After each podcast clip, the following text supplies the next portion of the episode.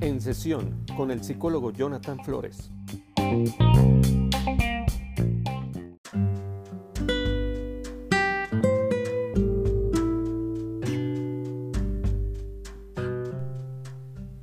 ¿Qué tal amigos? ¿Cómo se encuentran? Soy el psicólogo Jonathan Flores y pues estoy muy contento de poder eh, compartir con ustedes un episodio más del podcast. Les agradezco mucho que se den el tiempo de compartir, de escuchar, de eh, dar sus comentarios, de, compartirme algunas vivencias, algunas experiencias. Ahí lo hacen a través de las redes sociales. Muchísimas gracias por, por hacer esto.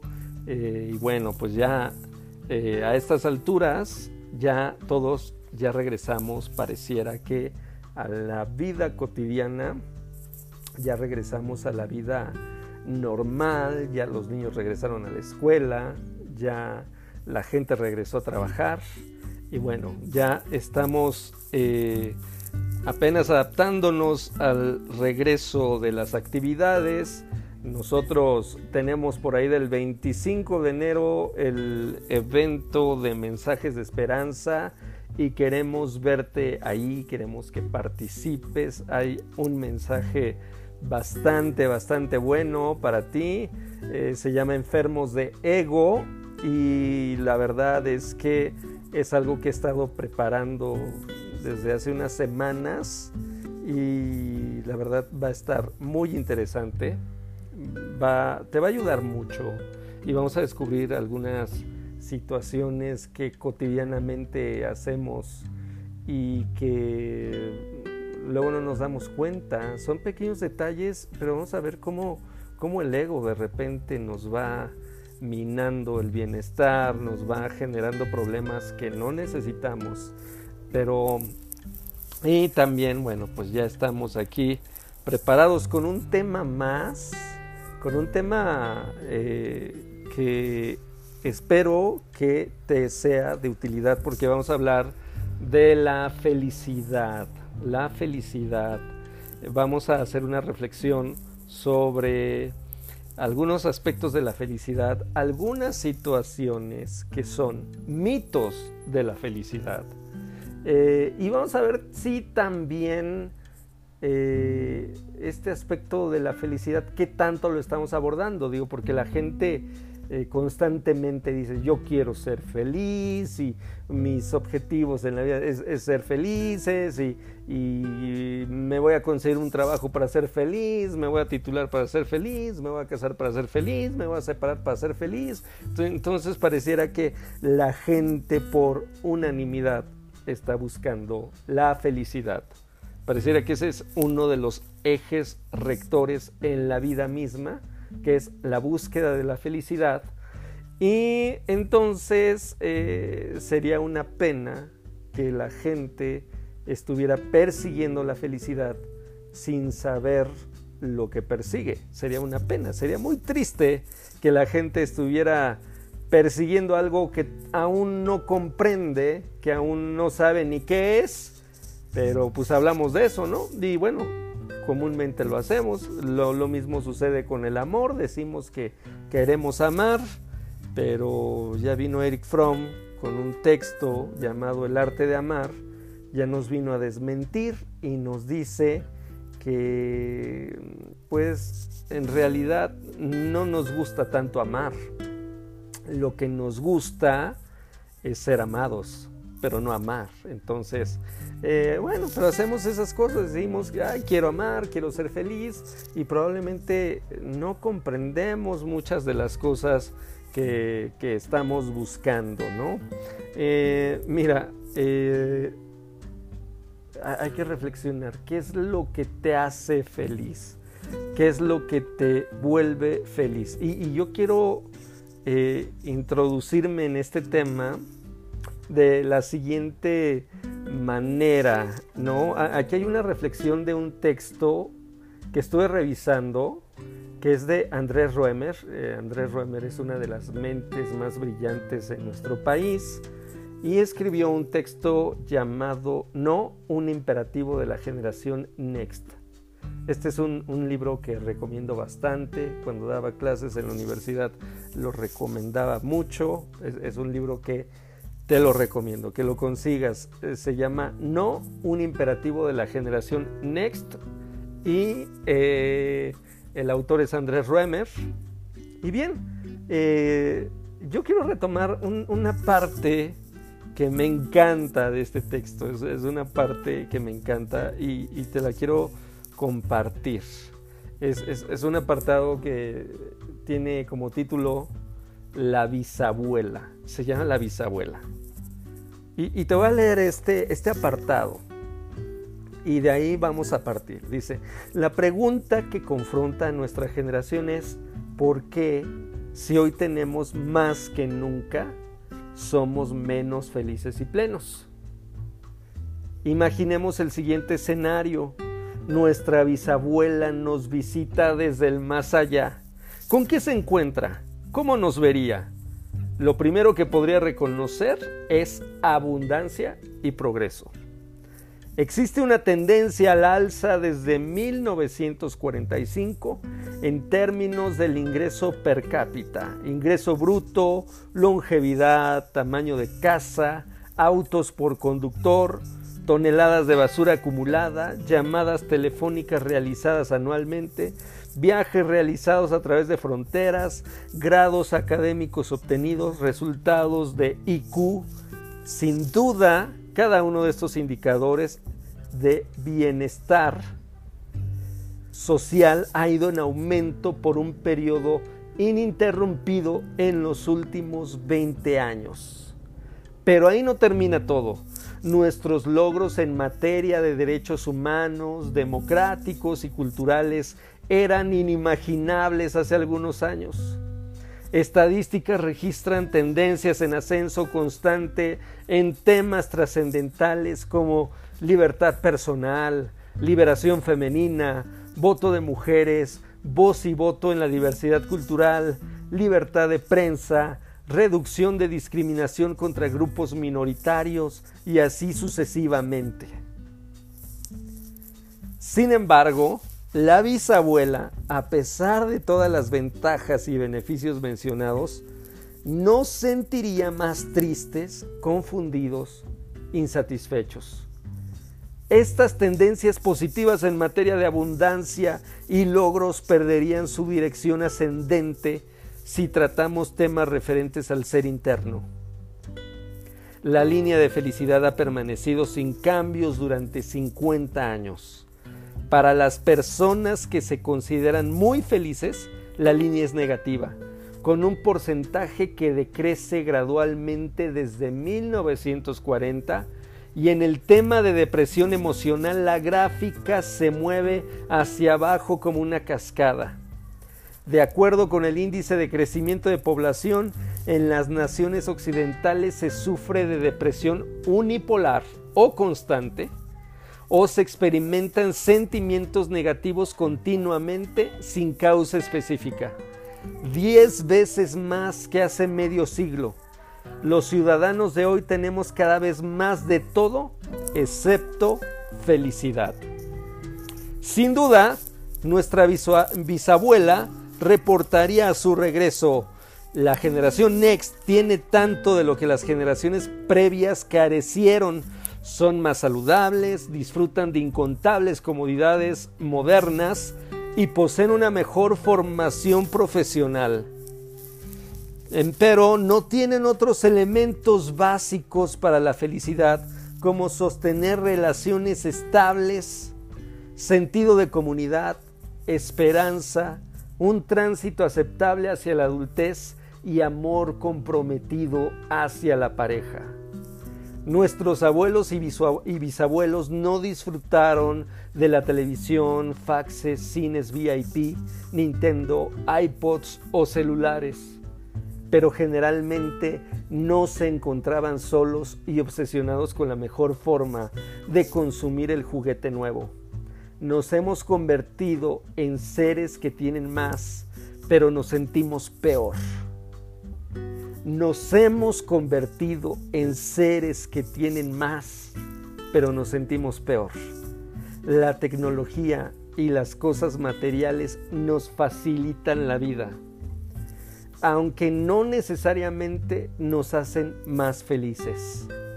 Por el contrario, extrañamos los vínculos emocionales del pasado cuando entramos en un mundo confuso que nos presenta demasiadas opciones y quizá por ello nos deprimimos a edades cada vez más tempranas. Está impresionante este texto, este fragmento, me encanta este fragmento del doctor Andrés Ruemer.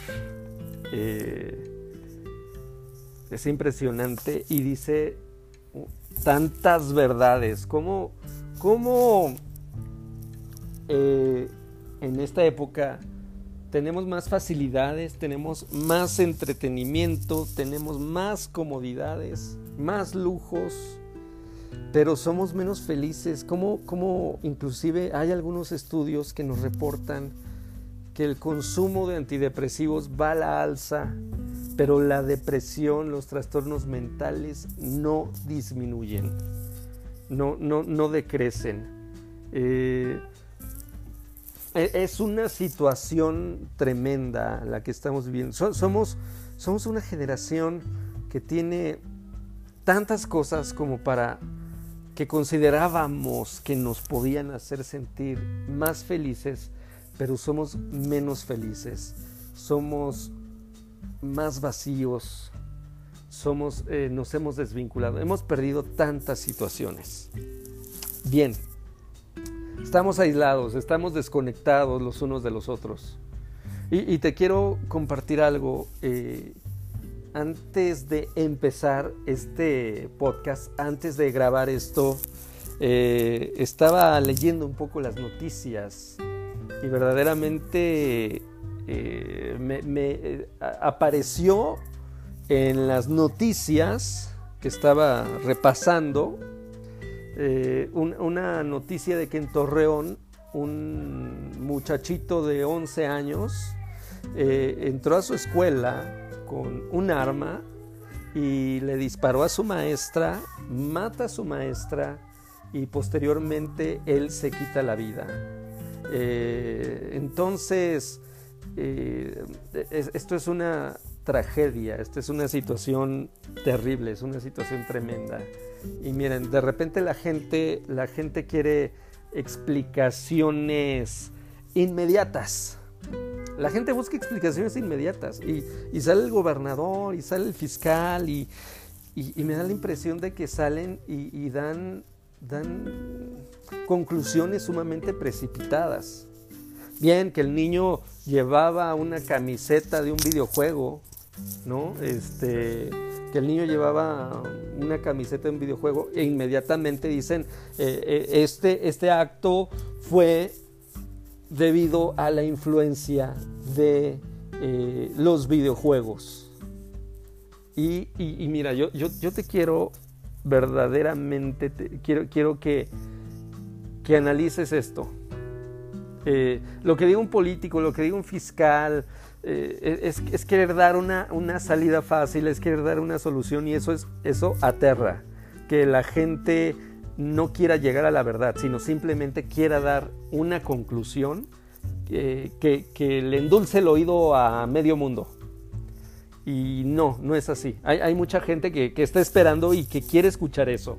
Y, que, no, no, no, yo por eso que mi hijo no juegue videojuegos y, que no vean las películas violentas y, hay que, que no vean tal, tal, tal, ¿no? Ah, bueno, pues ojalá.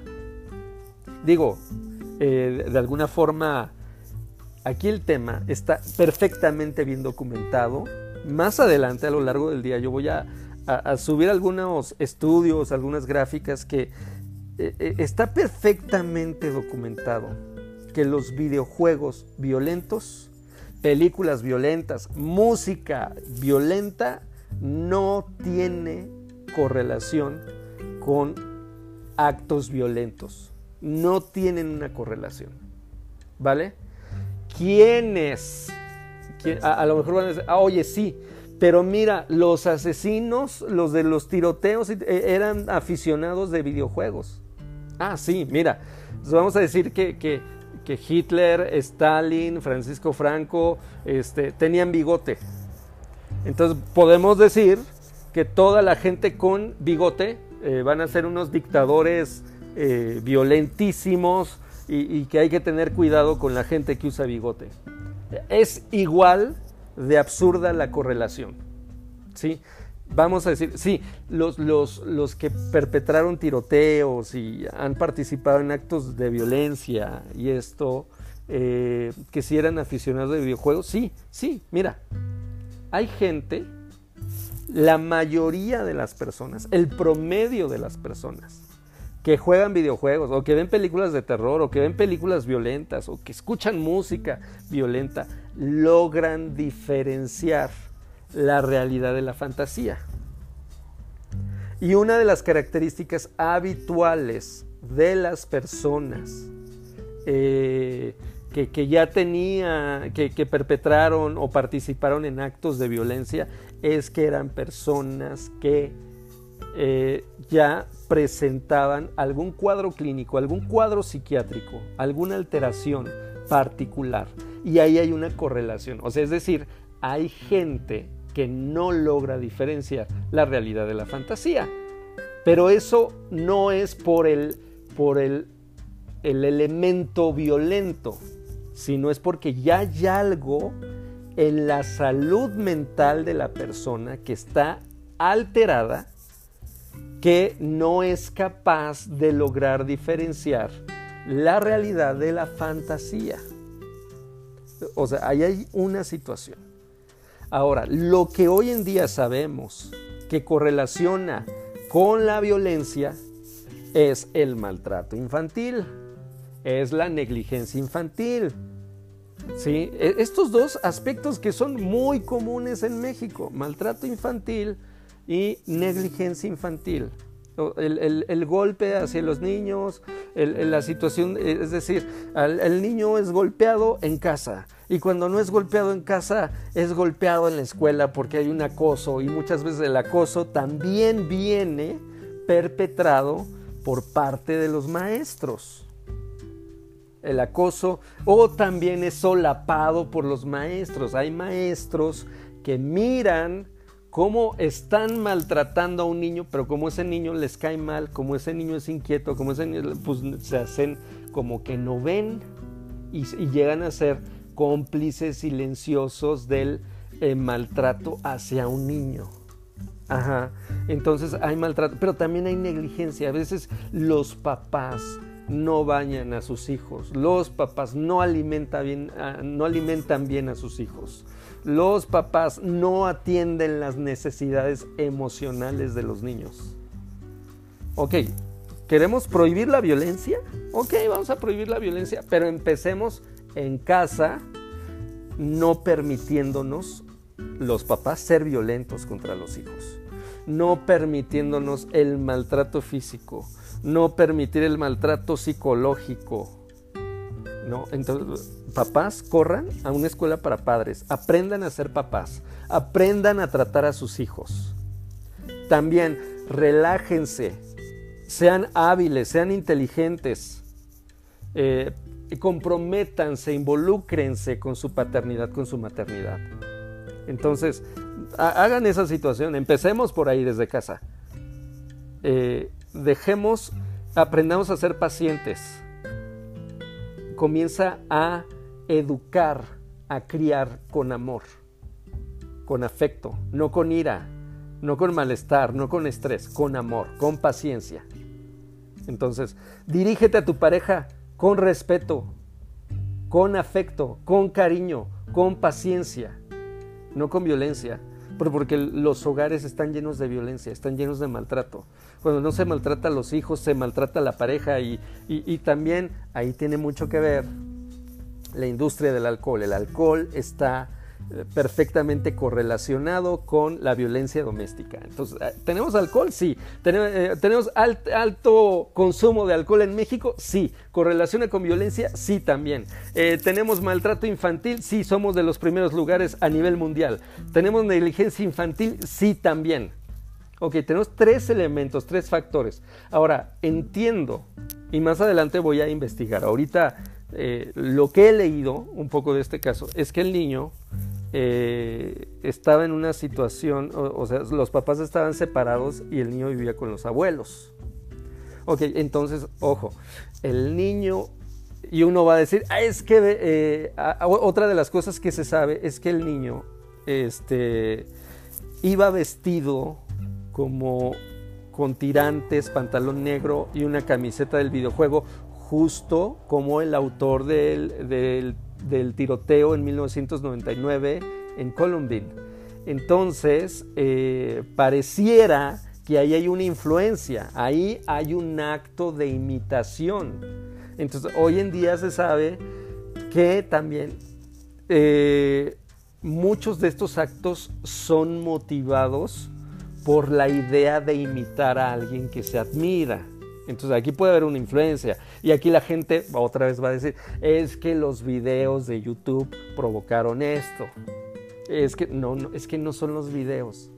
Es que son las ausencias. Tu hijo puede ver los videos, pero si, si de repente no te percatas, ahí hay ausencias. No te percatas de, de lo que está viendo tu hijo. Y si tu hijo está viendo algo violento, pues tú como papá vas y le explicas, oye, mira hijo, esto pasa y esto sucede. Pero si de repente los papás están ausentes, porque la gran mayoría de los papás, su gran pretexto es, es que estoy trabajando, es para que nada le falte, y están ausentes. Entonces hacen lo más fácil, que es darle una darle eh, objetos materiales a los, a los hijos. Los hijos requieren tu presencia, requieren tu compañía, requieren tu cuidado, tu protección, requieren tu influencia, requieren tu paciencia, tu amor, tu orientación. Entonces el niño va a ver un montón de cosas alrededor y noticias violentas, particularmente en México, que, que es un lugar donde hay mucha violencia. Entonces, eh, tu hijo va a estar influido por un montón de cosas así. Eh, y requiere la orientación, requiere tu orientación, tu cuidado, tu apoyo, tu crianza, estar ahí. Pero ahí hay una ausencia. ¿Dónde están los papás? ¿Quién sabe? ¿Dónde está? o sea, ¿cómo es posible que un niño pueda llevar dos armas a la escuela? ¿Cómo consiguió las armas? ¿Cómo sabía disparar? Eh, también otra situación es que los padres de ese colegio se opusieron a que se hicieran revisiones en las mochilas. Entonces entiendo que el niño era muy inteligente y planificó el acto porque sabía que podía llevar, con todas esas facilidades, podía llevar armas en su mochila. Entonces, ¿qué está pasando? ¿Cómo es posible que nadie se dé cuenta que un niño sabe disparar y que tiene acceso a armas? Perdón, pero no son los videojuegos. No son los videojuegos. Son las ausencias. Y las ausencias pesan mucho. Y las ausencias traen estas tragedias. Entonces ya, ya hay eh, pues estas familias rotas, niños traumatizados, la vida arrebatada de una maestra, todo porque pues creo que todos estamos mirando en las direcciones equivocadas.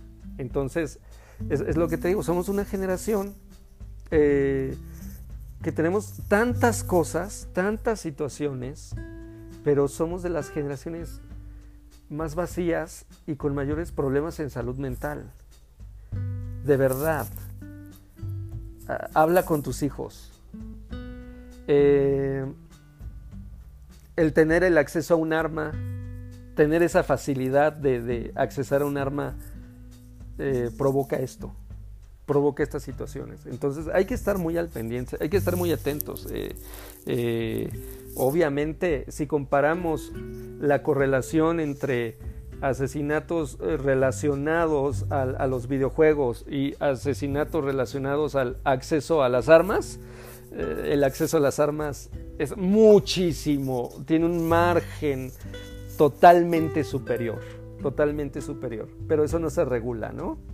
Porque es más fácil que la gente crea eh, que un videojuego violento, que una película violenta, un programa violento, te puede provocar eso. No es esa situación. Hay diversos estudios que te hablan de esto hay que atender la salud mental, hay que empezar, y no nada más atender la salud mental, verdaderamente hay que trabajar nosotros por asesorarnos, por como papás aplicarnos, aprender a tratar a nuestros hijos y sobre todo nosotros comenzar a conectar. Mira, hoy en día la gente eh, es menos feliz porque le ha destinado la felicidad a unas cuantas cosas. Y esas cuantas cosas son cosas espectaculares. Viajar a otro país, eh, comprar un auto, comprar una casa, tener un buen empleo, ascender, tener un gran salario. Eh, y, bueno, las asociamos al consumo, a este tipo de situaciones. A, tener una vida paradisiaca, eh, a, tener cosas lujosas. Y todo esto lo hemos destinado, o sea, decimos, así voy a ser feliz. Hay gente que está trabaja y trabaje duro y dice, ya que lleguen mis vacaciones, me voy a ir a la playa y voy a ser feliz. Y le ha destinado a la playa la felicidad. Y, le ha destinado al auto, le ha destinado al, ascenso laboral, le ha destinado la felicidad. A todo eso le, hemos dado la felicidad, le hemos dotado de felicidad. Sin embargo, eh, resulta que más bien lo que estamos haciendo nosotros es limitar nuestra felicidad, porque va a haber mucha gente que no va a viajar, porque va a haber mucha gente que no va a poder comprar el auto lujoso, hay mucha gente que no va a poder pagar esa casa, hay mucha gente que no va a poder alcanzar, lamentablemente, una educación superior. Y es gente que se acompleja y es gente que comienza a sufrir porque dice, yo no he podido lograr estas situaciones. Y con esto tampoco te quiero decir que, hagamos una, una eh, defensa de la mediocridad y que la gente no aspire a ciertas cosas. No, pero necesitamos retomar y considerar que esas no necesariamente son las aspiraciones más altas en la vida. No necesariamente lo son. Es decir, puedo no aspirar a un auto lujoso, puedo aspirar a no viajar todo el tiempo y a no ser un mediocre. Puedo aspirar a, esas situaciones en la vida. Entonces, puedo aspirar a no estar en una relación de pareja y a estar en paz puedo aspirar a no eh, dedicar y destinar toda mi felicidad a los hijos y, puedo estar tranquilo también. Además de que los papás sabemos que, que nos tenemos que aplicar la crianza, la buena paternidad consiste en dotar de las suficientes habilidades a los hijos para que se vayan, para que sean felices y no nos necesiten. Entonces, eh, los hijos no los tenemos para quedárnoslos. Esa no es la idea. Los hijos eh, son una bendición que recibimos y que los dotamos de habilidades, de sabiduría, de confianza, de amor, de afecto, para que ellos puedan ser independientes, ser autónomos y ser felices sin nosotros. Esa es la idea de la buena paternidad. Esa es nuestra misión. Entonces tampoco es como decir, ah, ya, la felicidad está en mis hijos porque me los voy a quedar. No, hay muy buenos momentos felices con los hijos, pero también hay muchos momentos de estrés. Entonces, eh, y, esa es la, la parte que probablemente no estamos entendiendo. Hay gente que considera que si consigue el trabajo de sus sueños, todo va a ser felicidad y que ese trabajo de tus sueños no tiene amplias responsabilidades, no tiene su carga de estrés, no tiene sus detalles que no son tan buenos. Entonces, cada situación tiene su grado de complejidad. Eh, hay gente que me ha dicho, sabes, tuve una ruptura sentimental y me fui de viaje y, y, para aliviarme de esta tristeza, ¿y qué crees? Pues me llevé mi tristeza de viaje.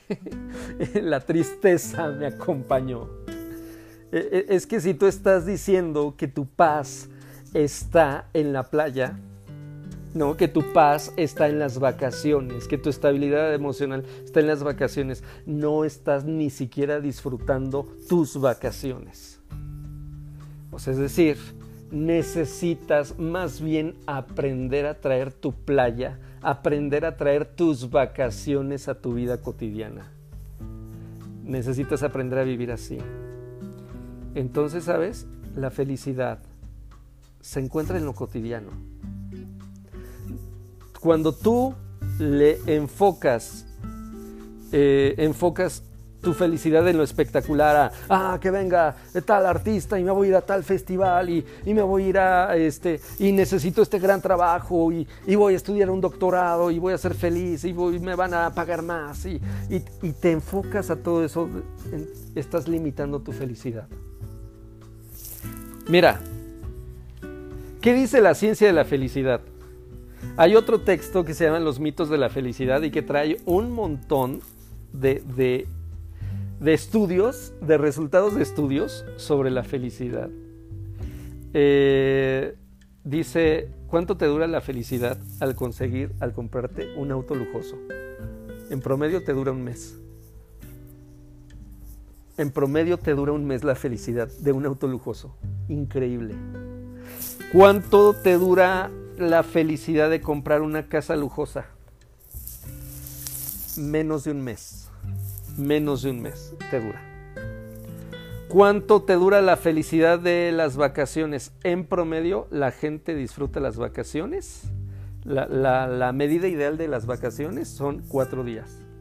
Después de cuatro días ya nos comenzamos a aburrir.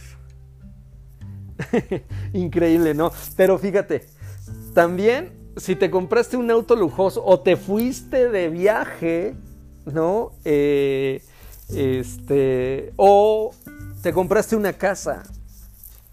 Eso, a lo mejor la felicidad te va a durar un mes, pero, ¿sabes qué?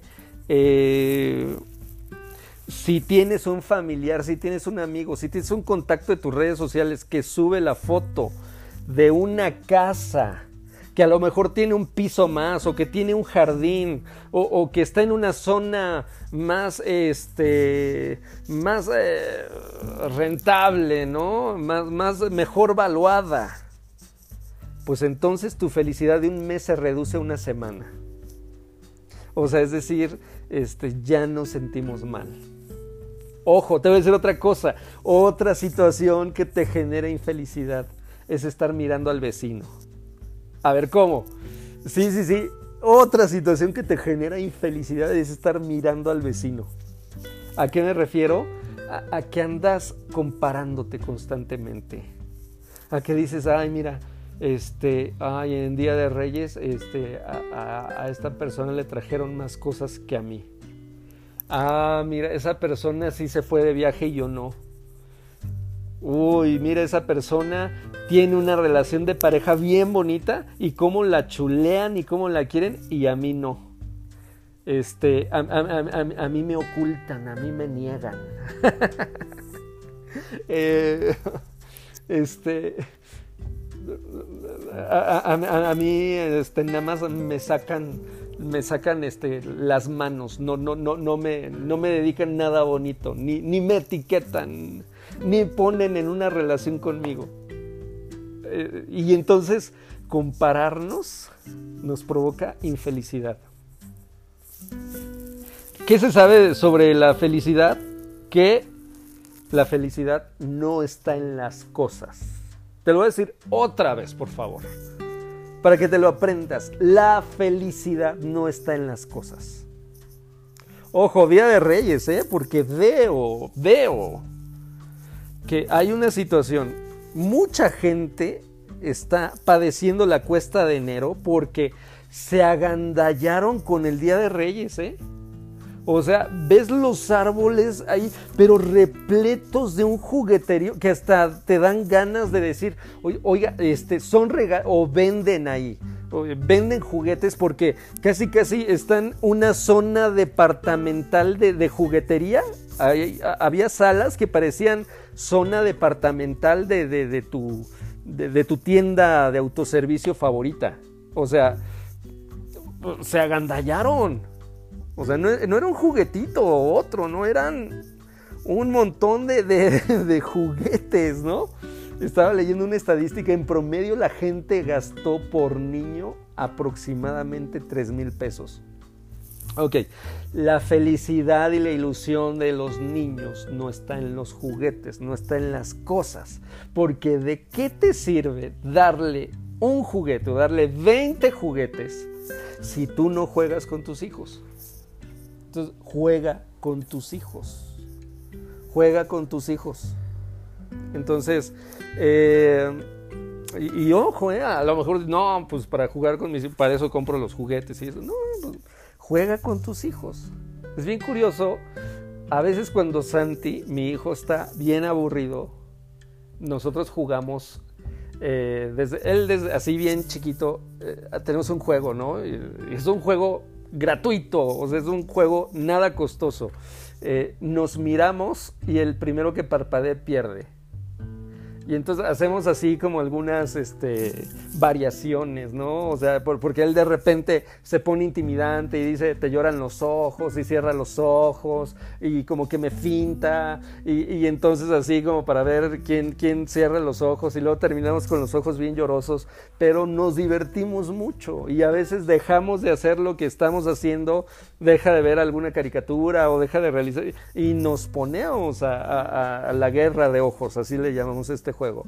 Entonces el asunto es juega con tus hijos. De nada te sirve el juguete más sofisticado si no juegas con tus hijos. Entonces aquí hay una pista. La felicidad no está en las cosas. La felicidad está en las experiencias. Probablemente tú estás ahí y, te quiero hablar personalmente. Ya sabes, a ti. Tú sabes, eh, no te etiqueto, no menciono tu nombre, pero sabes, tú estás acostado, acostada ahí en tu cama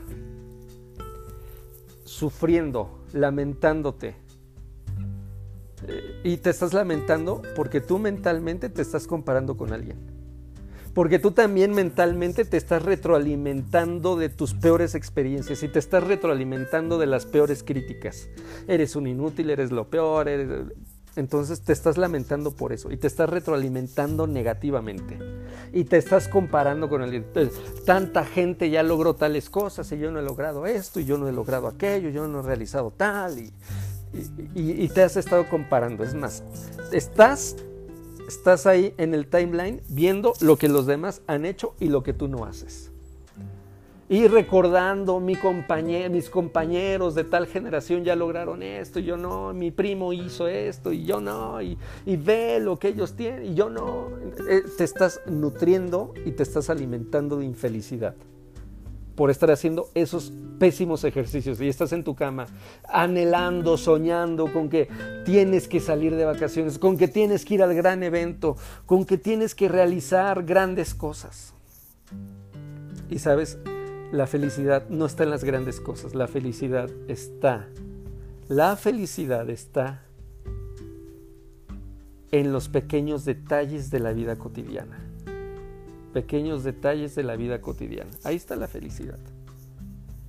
Me recuerda mucho a un pasaje bíblico en donde el profeta Elías está buscando a Dios. Y entonces hay un gran terremoto y dice Dios está ahí y no encontró a Dios en el gran terremoto. Y después hubo un gran viento, un, tornado, y, dice, Dios está ahí. Y no encuentra a Dios ahí en el tornado.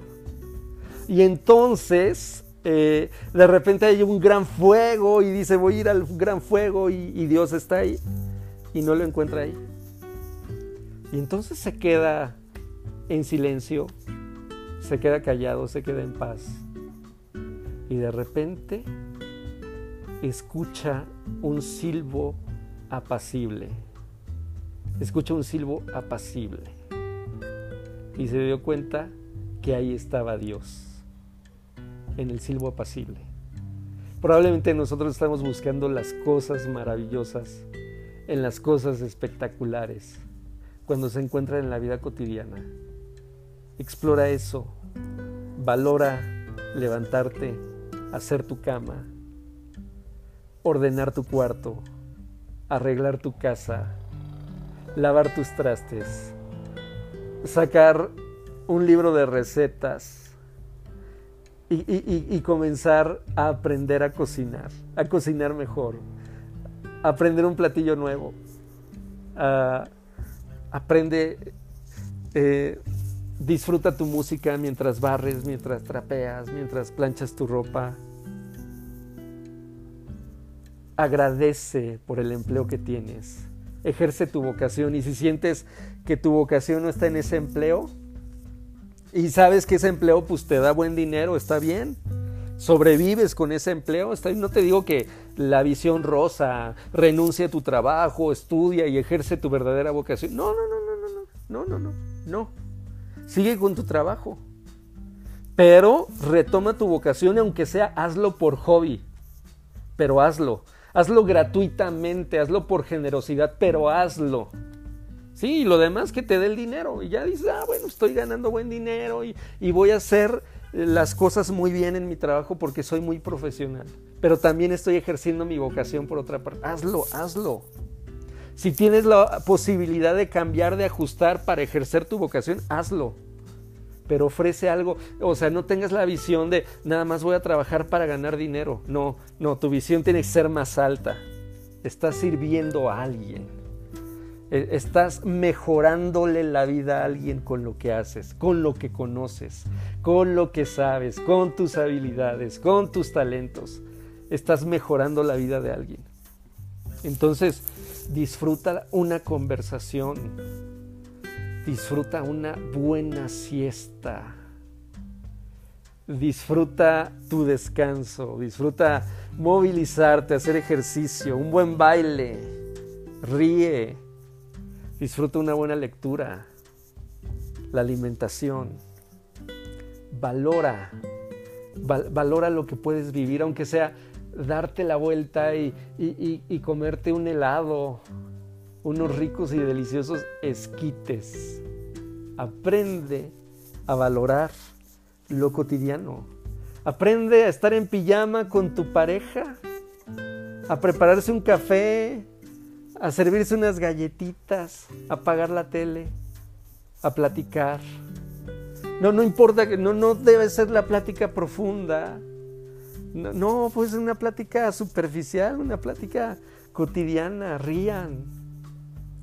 Eh, aprendan a, a disfrutar, hacer la despensa, ir al tianguis. Aprende a acompañar a tu hijo, Enséñale a disfrutar la tarea también, a, hacer cosas nuevas, a leerle una historia, a leerle un cuento. Disfruta este podcast. Disfruta acudir a terapia. Disfruta conocerte a ti mismo.